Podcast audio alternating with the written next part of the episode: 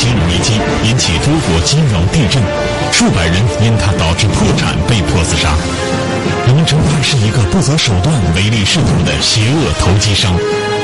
他热衷慈善事业，资助过许多贫困地区，更是豪言要在生前散尽万贯家财。他就是金融大鳄索罗斯。他是如何一步步成为金融界受人顶礼膜拜的神？本期老梁故事会为您讲述双面大鳄索罗斯。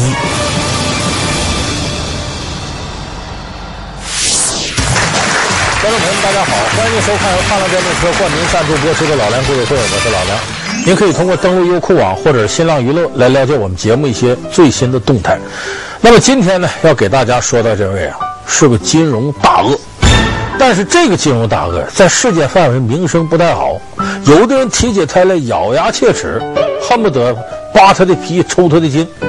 可是有的人提起他来呢，眉开眼笑，认为是自个儿个财神爷；还有的人觉得这是大慈善家。这个人是谁呢？就是在十四年前掀起了东南亚、亚洲一带金融风暴的这人叫什么名字？不少人都能叫出来：索罗斯。乔治·索罗斯，世界金融大鳄。上世纪九十年代以来，索罗斯的量子基金常常对基础薄弱的货币发起攻击，并屡屡得手。一九九二年攻击英镑，使得英镑被迫退出欧洲货币汇率体系。一九九四年又对墨西哥比索发起攻击，从而造成墨西哥国内股市的崩溃。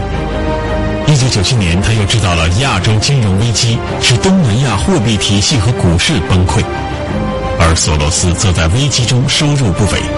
索罗斯这一金融界的狠角色，在赢得众多掌声的同时，也落下了无数的骂名。这个索罗斯啊，刚才我为什么说他这么复调呢？他掀起那场金融危机，使东南亚好多人家倾家荡产，比方说股票一夜缩水，房地产缩水，赔的是底儿朝上，有的没招跳河跳楼了，弄得好多人家破人亡，所以很多人恨他，破产了吗？活不下去了。但喜欢他的呢，他本身是基金经理出身，他的投资确实有一套，比方你给他一块钱，可能一年以后他还你二十块钱。发财了你，再一个，这个人呢，很分裂的是呢，这边金融危机弄得人倾家荡产，那边他挣了钱，他搞慈善。这些年他手里捐出去八十亿美金左右，而且他也宣布，在我死之前，我所有财产都捐出去。所以这么一个人，很多人说，你说他是魔鬼还是天使，很难讲清。但是这些事情最重大一个事儿，就是他当年引发了从泰国开始的亚洲金融危机。一九九七年六月，以索罗斯为主的众多基金经理开始大量抛售泰铢，泰国政府动用近四百五十亿美金，企图力挽狂澜，但面对巨额的国际游资，于事无补。七月二号，泰国宣布放弃固定汇率制，泰铢一天间暴跌，股市、楼市崩盘，亚洲金融危机爆发，并迅速波及菲律宾、马来西亚。印尼、韩国、香港、日本等东南亚国家地区，并影响到欧美国家，最终演变成影响世界金融秩序的一场大地震。这金融危机惨到什么程度呢？可能咱要说经济学上术语，说金融学术语，咱们好多观众朋友不但能听懂。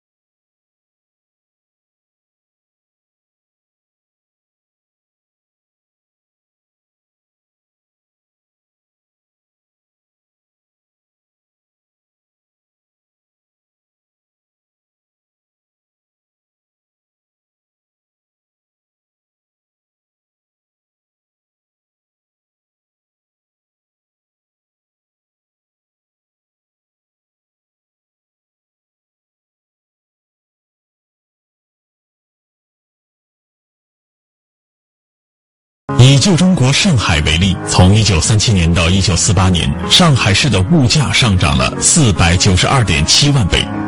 一九三七年可以买到两头牛的法币，到一九四七年只能买到一个煤球，到一九四九年五月，连一粒大米都买不到。人们买东西的时候都带着大捆的纸币去付钱。所以当时泰国、东南亚这些国家呀，哀鸿遍野。那些炒楼的、炒股市的倾家荡产赔的，当时只有一个国家呢，还挺得挺结实，就是韩国。咱们得说这韩国人呐，虽然有些毛病，你他嘴里四大发明都是他的，什么孙悟空也他的，都成他的了。但是韩国有特点，真爱国。这个金融危机爆发的时候呢，必须国家都有强大的外汇储备。那没外汇储备怎么办？你得用硬通货，你的货币不好使了，就是你的真金白银。韩国人真是爱国，捐，比方说哪个男的佩戴个金龟，剪下来捐上去，到银行一看乌泱乌泱都女同胞，金戒指、金项链、金手镯往上捐，靠着老百姓无偿的捐这些金银，韩国总算是挺过来了。可是那时候挺过来元气大伤，好多年都很难恢复。再有比方说当时的香港，虽然香港那时候呢刚刚开始这个回归。可当时香港的秩序构架呢，都是以前英国殖民地时候留下的基本经济构架。那么这种金融秩序呢，非常容易被索罗斯他这种投机行为呢抓住你里边发展弊病和要害以及漏洞。所以那个时候最明显一个例子，我们看，就是大家非常熟悉的香港电影业。原先香港电影亚洲、世界范围都出名，可是那一次金融危机经过之后呢，很多导演找不着投资方。拿不出更多的钱，大制作只能拍点轻喜剧片子，而且当时呢，拍了片子投资少，要票价卖高了还不行，所以经过那次金融危机，香港电影业是一蹶不振。而在那个之后，香港电影界呢，为了能够重新复兴、发展起来，发现呢，中国大陆是一个很好的市场，所以从那以后是个非常明显的分水岭，香港的导演几乎放弃了香港的市场和演员。开始追寻大陆的，所以你看到那个之后的香港电影，好多都是用了大陆的一线明星，是为了在中国大陆能够赚取效益。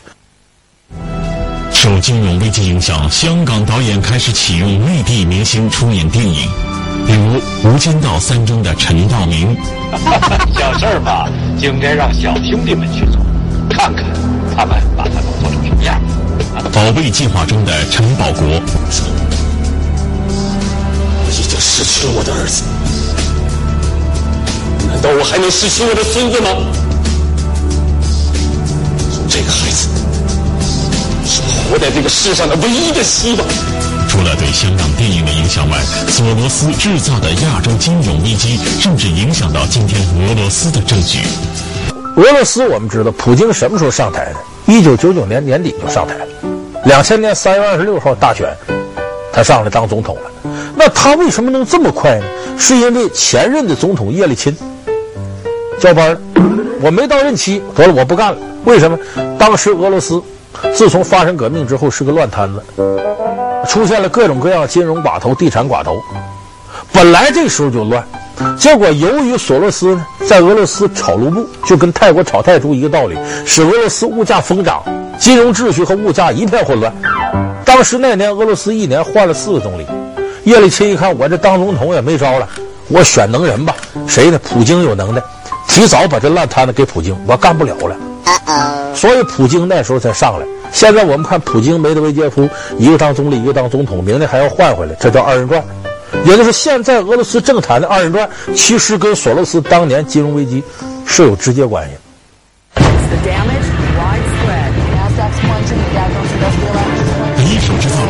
其亚洲金融危机引起多国金融地震，数百人因它导致破产被迫自杀。人们称他是一个不择手段、唯利是图的邪恶投机商。他热衷慈善事业，资助过许多贫困地区，更是豪言要在生前散尽万贯家财。他就是金融大鳄索罗斯。他是如何一步步成为金融界受人顶礼膜拜的神？本期老梁故事会为您讲述双面大鳄索罗斯。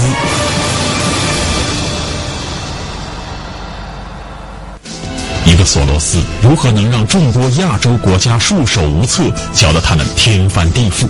索罗斯究竟有什么手段能在亚洲为所欲为？他是如何制造金融危机的？那么说，这索罗斯能耐这么大，他靠什么把这个国家金融秩序就搞垮了呢？在一九九七年的时候，索罗斯是个基金经理，他世界各地都看，哪有投资机会？本身这个人目光很敏锐，他说你马克要涨，第二天马克就涨；他说你日元就跌，过不了几天日元就跌。就他对经济走势各方面判断很准确，所以各个国家呢一看索罗斯来呢，都奉为上宾，这是活财神呢。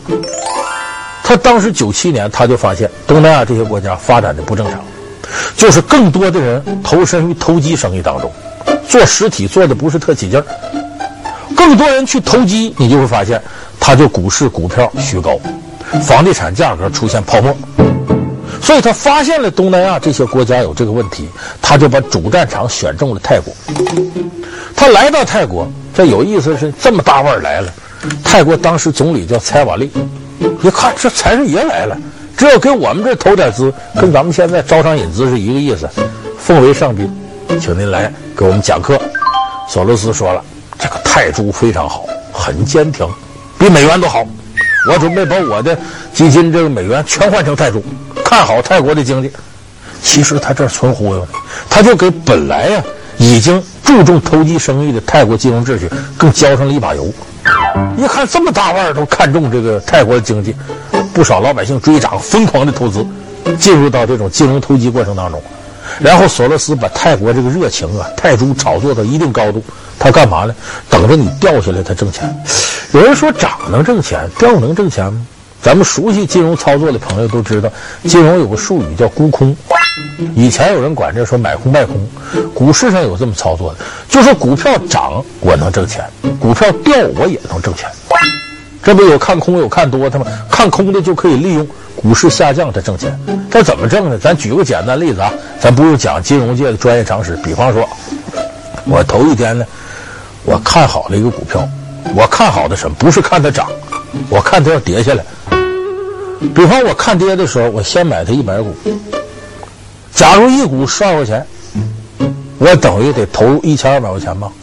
但是我没投入一分钱，我只是看好。我先在那个股市上预定，到第二天果不其然，按我的想法，它下跌了，跌到一股十块钱。这时候我再买一百股需要多少钱呢？需要一千块钱。要昨天我买需要一千二。今天我再买一千杀进来，这差价剩二百，这二百就是我一分钱不花，空手套白狼得来的。因为我昨天就看跌，当然我说这个简单啊，它有非常细密的金融手续。索罗斯就是通过把泰铢炒高，然后再利用它下跌来赚钱。他把自己的资产抵押，抵押出百分之九十八的投入，然后自己再投入百分之二的资金，迅速之间从泰国卷走了四十亿美金。所以这个给当时这个东南亚影响太大了，而且波及到整个亚洲，甚至欧美，包括我们中国，当时都受到影响。现在咱们中国这么重视这个外汇储备，三点二万亿了。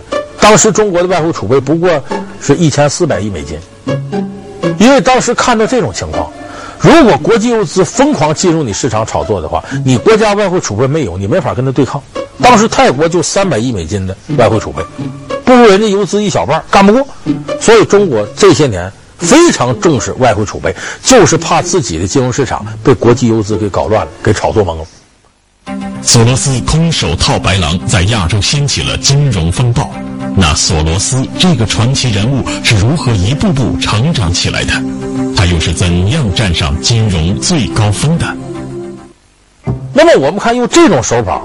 索罗斯赚了大钱了，很多人说这个索罗斯啊，缺德是缺点德啊，他怎么有这么敏锐眼光？他看着这么准呢？那不是一天练出来的。干这行，咱说胆大心细。怎么叫胆大呢？就说你得有胆量。那整天几个亿美金进出啊，手一哆嗦，这功夫可能时机就没了。所以金融业好多人胆子都大，这些钱他心不慌，说花我就能花出去，我敢投入。他胆大是有一些。证据在这儿。索罗斯七十六那年，看上约旦一个王太后，叫努尔王太后。当然，这王太后五十六岁，那个老国王已经都死了，守寡多少年了。一般人呢，对着跟王室的婚姻，你再怎么大腕，你平民百姓，可是索罗斯当时就胆儿大，就敢直接追求这五十六岁老太太，比他小二岁，他当时七十六了，一般人都不可思议。王室的婚姻，你就说再怎么着，说戴安娜跟查尔斯王子不好了，你哪个人也没那么大胆直接追戴安娜，只能他底下跟你好，完最后还出车祸了，这是。而 这个索罗斯胆子就这么大，一般人说这老爷们值得敬佩，敢干，他有胆量。再有这个人呢，心细，善于观察。你比方说在七十年代的时候，当时索罗斯就发现，这个银行股票值得投资。那会儿各个国家的银行管理不那么规范，挺乱，很多人信不着银行股票。索罗斯就觉得现在有越来越多的熟悉金融的这些高材生进入到了银行系统，将来银行管理规范了，一定是大有投资前途的。所以他当时呢重仓买了一些银行的股票，后来果不其然暴涨，他赚了好多钱。而且这个索罗斯最大特点呢，能从国际时事当中看出经济当中一些微妙的东西。你看咱们现在一些一流的经济学家，他都会根据国际时事分析经济走势。比方说，日本福岛核泄漏了，那么世界范围之内呢，就会遏制核能源。你看德国那边喊不要搞核了，那好，核能源被遏制住了，那么其他的这些化学能源就上来了，你像石油、煤炭呢，所以这些价格必然看涨。所以经济学家呢，他分析世界经济从来都离不开时事。那么当时索罗斯呢比较早的看到这个现象。一九七三年呢，那是四八年、六七年、七三年第三次中东战争。当时埃及和叙利亚联手进攻以色列，以色列在那个之前呢总占便宜。结果呢，六七年中东战争结束之后呢，以色列就有点大意，也没有更换新的军火设备。结果埃及和这个叙利亚呢。攻占以色列，以色列吃了大亏。结果吃了大亏之后，当时索罗斯就判断，得买军工行当的股票。说为什么呢？说以色列这个亏啊，西方国家都看着了，多少年不打仗了，冷战嘛，当时这一冷战呢，可能这个设备就陈旧了。以色列的教训，这些国家都吸取了，看来还得展开军备竞赛，不定哪天战火打到我这儿了。尤其当时在美苏冷战对峙的这个危机之下。所以你想，大家都更新军火设备，那军工的股票势必大涨。所以索罗斯当时提前下手，战争一结束，他就开始买这股票，结果又大赚特赚。再有这个人呢，工作生活是分得开的，以至于这种分得开，到了那种我们认为严谨到不能再严谨的程度。你比方说，索罗斯当年离婚，七八年那个时候，他四十八岁，看上了一个女孩，比他小二十五岁。他二三叫苏珊，俩人打网球，一块避雨认识的，完了迅速的就搞上了，搞上俩人结婚，一九八三年结婚，结婚这个仪式大伙都知道，西式那一套啊，进来之后，啊，你无论贫穷富贵、疾病健康，你愿意跟他白头偕老什么？我愿意，我愿意，这一套。但当牧师呢，很俗套的问到这句：你是否愿意把你的财富与他共享？其实这都是，这等于大陆话。可是对这个产权和钱非常敏感的索罗斯一听愣住了。嗯，我的财富跟他共享，婚前财产协议签了，这怎么还要把财富跟他共享呢？他就愣住了。这一下子婚礼仪式没法进行了。索罗斯那儿子在底下喊：“要那样我就割喉自杀。”就是我我爹把钱拴肋头上，你动一动他肋头都疼，那能行吗？这时候他律师赶紧过来打圆场。帕索罗斯耳朵边说：“没事你说，这是教会让你说的一个结婚，你说这话就纯属胡说八道，没有法律效力。不是说你真跟他共享，你钱就一半给新娘了。”哦，索罗斯这么严谨的人，心里才定下来。好，我愿意。他知道是假的，是索罗斯心疼钱吗？不是。婚后，索罗斯拿出六千万美金，帮助这个苏珊干自己的事业。就说这个事说明什么？索罗斯是工作是工作，生活是生活。你把我工作当中这些产权问题、金融问题，你跟生活混一块，那是万万不能。但是我生活当中我怎么处理这事儿，和我的工作没有关系。那么说到这儿有点。